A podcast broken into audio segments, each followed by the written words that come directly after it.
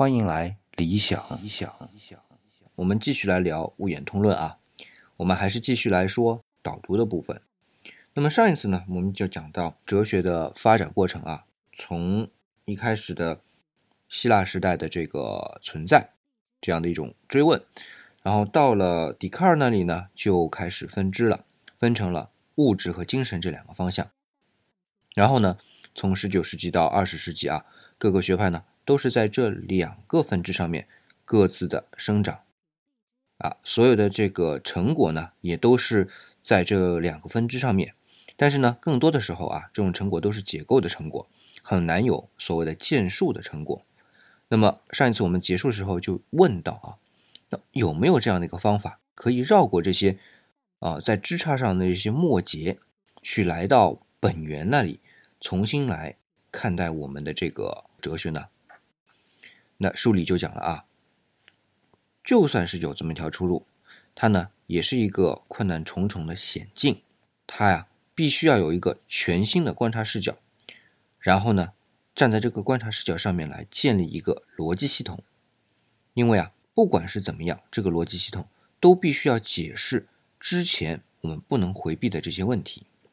那第一，这条路啊，它必须要继续追问存在，而且呢，不能像费尔巴哈那样啊，闭着眼睛就绕过精神的存在，而对外物的存在啊进行一个描述，甚至是一个变相的塑造，反而呢，要一开始就坦率的承认，凡是可以用语言描述的存在，都是已经被精神所接纳的存在。那第二，这条路呢，必须是继续去追问精神。但是呢，又不能像黑格尔那样，仅仅去通过精神思辨去设置那样一个对象，然后呢，很断然的就否定了精神以外的存在。那倒是呢，像黑格尔的辩证逻辑那样，本身啊，它的这个逻辑存在就很值得我们去探讨。那第三，这条路呢，还要追问存在，但是呢，又不能像海德格尔那样啊。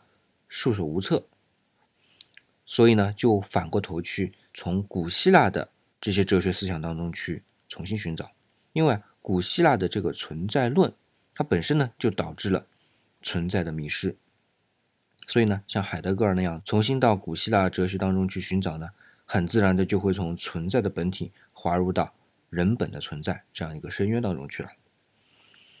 那第四这条路呢，还要再去追问精神，但是呢。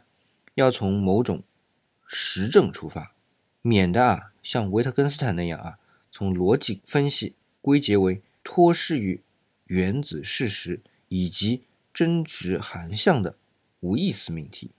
尽管啊维特根斯坦的那个真值的真和事实的实呢，其实啊都还没被证实。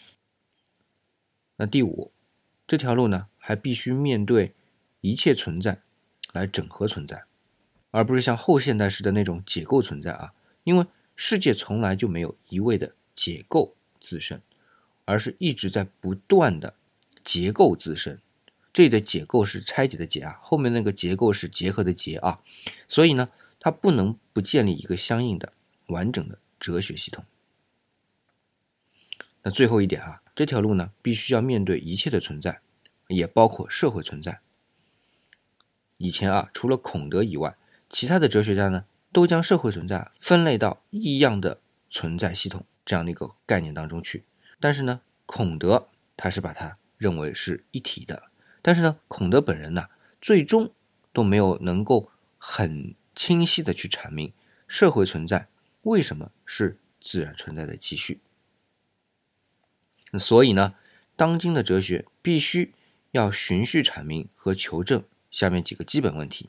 第一个就是存在，姑且不论它是在观念之内的还是在观念之外的啊，为什么会是存在？如何存在？而且啊，为什么不能以这种特定的自然演化方式存在？是什么因素使得它存在？又是什么原因使得它呢处于不断的流逝和变化之中？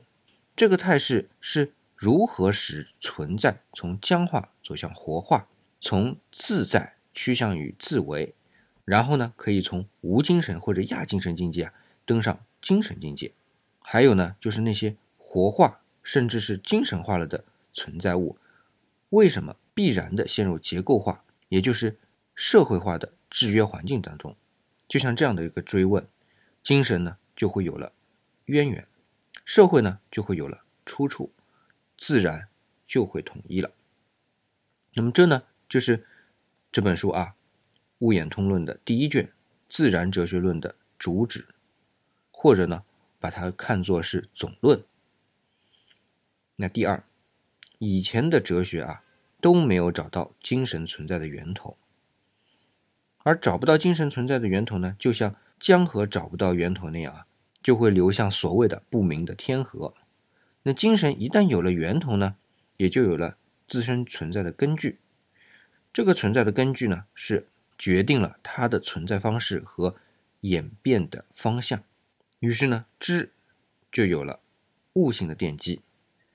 那么唯物论呢，才可以在精神的底层呢崭露头角，也有了观念的动态呢，唯心论才可以在物的照应下慢慢的铺陈开来，才有了向真理去进发的这样一个方向。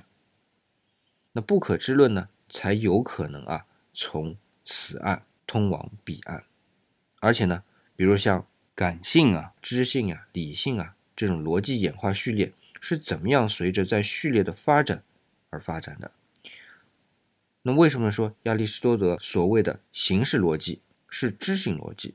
为什么说黑格尔的辩证逻辑其实只是从知性逻辑到理性逻辑的过渡？然而呢，理性逻辑的相应规定是什么？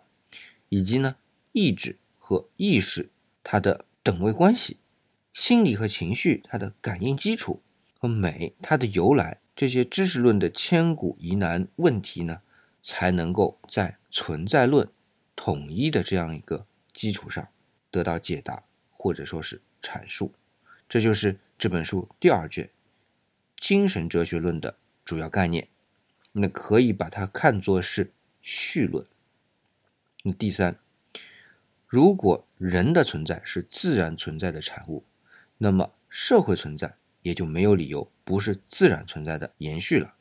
人呢是源于生物进化，那社会呢自然就是生物种群的发展。